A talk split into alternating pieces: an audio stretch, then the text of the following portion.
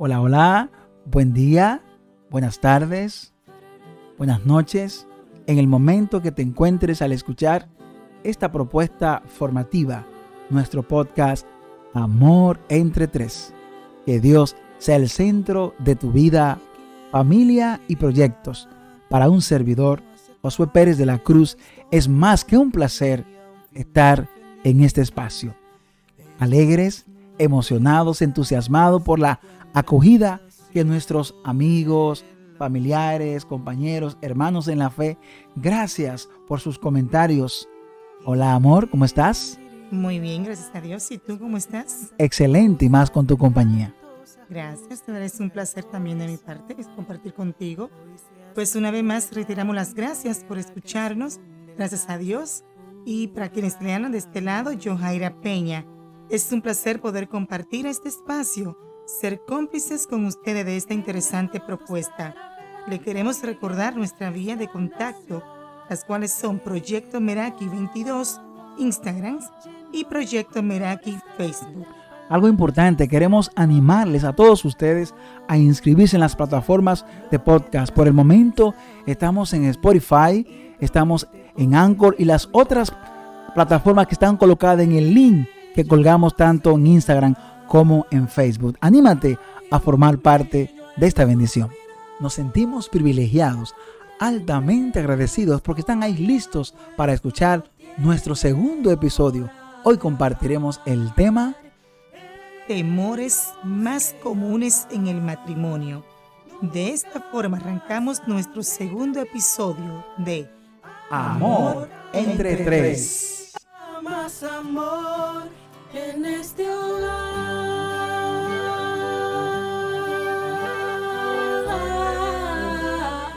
De acuerdo a la Organización para la Cooperación y Desarrollo Económico, con sus siglas OCDE, hay una tendencia mundial a la baja en las cifras de los matrimonios o las nupcias, siendo el continente europeo el más afectado. Por ejemplo, esta organización nos cita el año 1964, donde se efectuaron 3.315.000 614 matrimonios.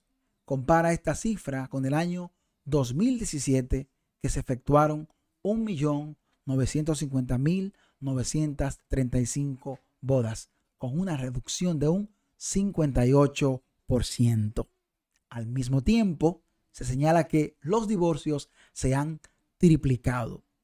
Aunque hay una tendencia a la baja, todavía el matrimonio continúa siendo una opción favorable, funcional, estabilizadora, con múltiples beneficios. Desde lo más importante, el beneficio espiritual, recordemos las palabras sabias que nos muestra el semillero bíblico, Génesis capítulo 3, el verso número 18, cuando Dios dijo, no es bueno que el hombre esté solo, le haré una ayuda idónea, lo importante que es tener ese complemento, pero también el matrimonio pues garantiza beneficios en la salud física en la salud mental. ¿No es así, amor? Así es. Vamos a ver algunos estudios que se han realizado sobre este tema. Por ejemplo, tenemos un estudio que fue realizado en British, la Medical Journal, una revista médica británica, en la cual el doctor John y David Gallagher de la Universidad de Cardiff, en Gales, esto publicaron, atención hombres y mujeres, la gente casada vive más las mujeres casadas tienen menos problema y una mejor salud mental. Y los hombres casados tienen una mejor salud física. Se sabe que en el matrimonio puede ser un trayecto lleno de dificultades y de estrés. Es una realidad. Pero a juzgar por la evidencia científica, vale la pena hacer este trayecto, señalan los científicos, igual pues lo corroboro, ¿verdad? Ese trayecto vale la pena. De acuerdo igual a uno de los estudios llevado a cabo con mil millones de personas en siete países europeos, encontró que las parejas casadas tenían una tasa de mortalidad entre 10 y 15% menor que la de toda la población. Al mismo tiempo, nos remontamos a la escritura en la declaración del semillero bíblico, en el cual se plantea, no es bueno que el hombre esté solo, dando a entender cómo la convivencia viene a completar al ser humano. Sabia decisión de nuestro Dios, ¿verdad? Claro, claro, la soledad para nada es beneficiosa. Siempre nos podemos complementar e unir las debilidades y las fortalezas, formando este equipo maravilloso que logramos con el matrimonio. Viendo los beneficios que nos comparte Johaira desde el punto de vista físico, emocional y también espiritual, todo lo que nos puede ofrecer el matrimonio, nos preguntamos, ¿hay temores en el seno del matrimonio? La respuesta es sí. Es así. ¿Y cuáles son esos temores? Es importante que aclaremos y que tomemos en cuenta que ante cualquier cambio en nuestras vidas vamos a tener temores, ansiedad, dudas que nos van a llegar. El matrimonio es una maravillosa etapa que requiere de valentía y amor verdadero. De hecho, hay muchas personas que ante esa inseguridad, ante ese temor, caen y prefieren vivir solteros. Hay lo que se llama la gamofobia, que es la fobia al matrimonio. Esos miedos que más que todo son inseguridades de uno mismo. Son esas inseguridades que pueden acabar con una bonita relación. Así es. Y para ver cómo pueden acabar con una relación, vamos a ver, ¿verdad? En la vida de casado, cuáles temores de los más comunes. Tenemos una lista, ¿verdad? Una selección de algunos artículos de variadas fuentes. Algunos pues coinciden, ya que, como dijimos en el tema, temores comunes, miedos, ¿verdad? Que se presentan en el matrimonio.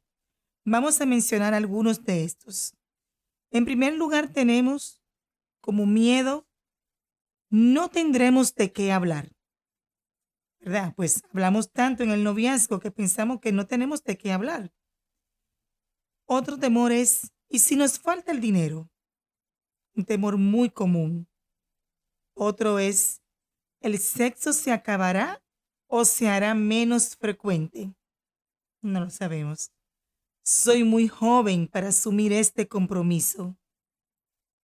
Otro temor común es cómo será el orden y la limpieza, pues tenemos que asumir responsabilidad de ambos. Otro, cuando esté viejita, ¿ya no me verás sexy? Una gran preocupación de las mujeres. ¿Me será fiel? Algo que nos preocupa a todas. Los hijos ¿Cambiarán nuestro estilo de vida? Vamos a ver qué sucede.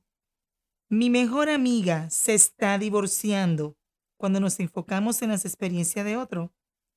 Pierdo mi individualidad. Ese es uno de los temores que hemos estado adaptados a esta vida de soltería. Wow, muy interesante estas listas que nos comparte Johaira acerca de los temores más comunes. Lo que vamos a hacer es que vamos a compartir en este episodio, los más importantes, los más de estos 10 que en total que ya nos ha compartido, vamos a compartir una parte en este episodio y entonces en la próxima ocasión estaremos compartiendo la segunda parte y dar algunas sugerencias para afrontar estos temores. Así que vamos a arrancar. El primer temor, Johaira, ¿cuál nos quiere compartir? Así es, queremos iniciando compartiendo lo que es no tendremos de qué hablar. ¿verdad? Ya que en el noviazgo nos la pasamos horas y horas hablando. Durante esas primeras citas con nuestra pareja, ¿verdad? Hablamos horas, nos dan la madrugada, no importa lo que estemos haciendo. Entonces, el tiempo pasará. ¿Y de qué más vamos a hablar? Es lo que nos preguntamos en el proceso del matrimonio, ya que nosotros entendemos que hablamos todo lo que teníamos en en el proceso del noviazgo. Claro, estábamos alejados, tú en tu casa, yo en la mía, los trabajos, y de repente nos encontramos esas llamadas kilométricas que teníamos nosotros y que tiene cada pareja al momento de compartir el noviazgo. Es natural que siente el temor de que es posible que ya todos los temas los hablamos. Sí, eso pensamos, que agotamos todos esos temas en el proceso del noviazgo, pero no es así. Es todo lo contrario. Ahora tenemos más de qué hablar, porque ahora vamos a estar viviendo un día a día. Entonces tenemos planes, por ejemplo, para recordar lo que compartimos en el noviazgo.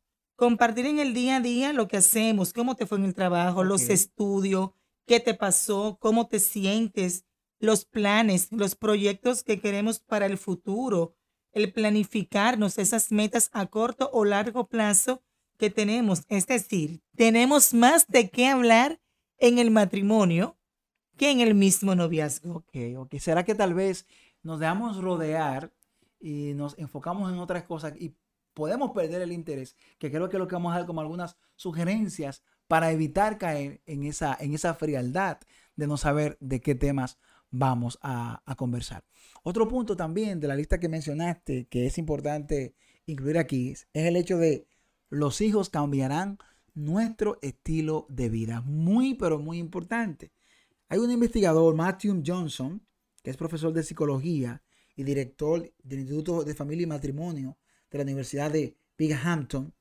En 2019, él publicó un análisis de las parejas con y sin hijos.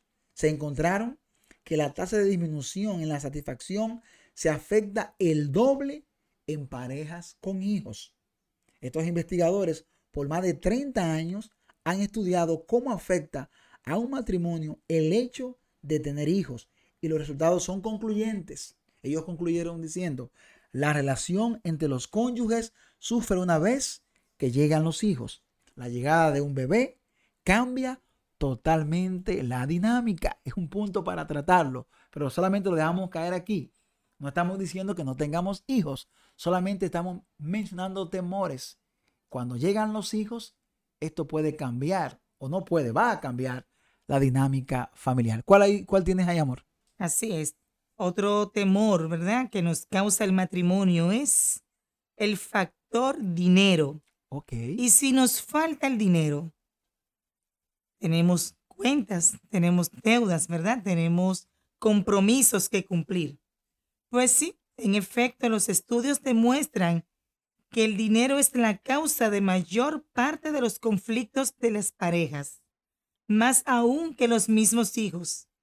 Un trabajo hecho a finales del 2017 por Ramsey Solution, la prestigiosa, prestigiosa compañía de educación financiera, encontró que a más deuda de un matrimonio, mayores probabilidades de divorcio.